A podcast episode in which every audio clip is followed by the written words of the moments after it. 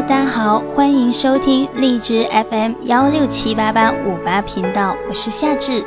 那么今天要跟大家分享的是央广时评：奥运强国该有怎样的体育精神？里约奥运会六号激情开幕，在这场地球上最盛大的体育嘉年华中，毋庸置疑，桑巴国度将再度上演中国传奇。面对这场体育盛宴，我们应怀抱怎样的心态？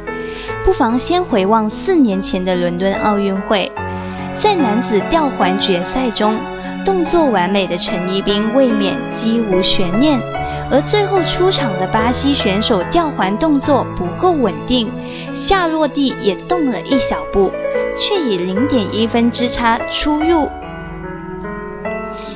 出乎意料的逆转获得了金牌。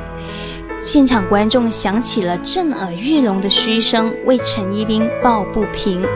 但这位中国体操队长却面带微笑，祝贺对手，亲吻着自己的银牌，并向观众深深鞠躬。尽管无缘冠军，但陈一冰的职业风度却赢得了比金牌更有分量的东西——尊重。人们可能不会记得金牌选手是谁，但人们会记住陈一冰。这就是体育精神带来的感动和力量。奥运征程再度开启，作为观众，我们为冠军喝彩的同时，更要懂得欣赏人类竞技的极限和体育精神的风采。是否夺得了首金？优势项目是否包揽金牌？奖牌榜的排名等等，并不是体育的唯一乐趣。透过泪水和汗水体验，更快、更高、更强，才是奥林匹克最大的宗旨和意义。对于国家而言，从1984年洛杉矶奥运会金牌零的突破，到伦敦奥运会以38枚金牌。十八枚奖牌，分列金牌奖和奖牌榜的第二位。三十多年间，我国早已成为名副其实的体育大国。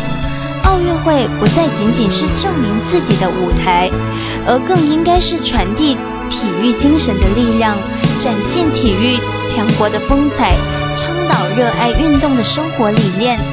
目前，全民参与体育还在路上。根据体育总局二零幺五年底发布的数字，我国常参加体育锻炼的人口仅为百分之三十三点九。未来体育设施和场地依然有待完善，体育人口有待增加。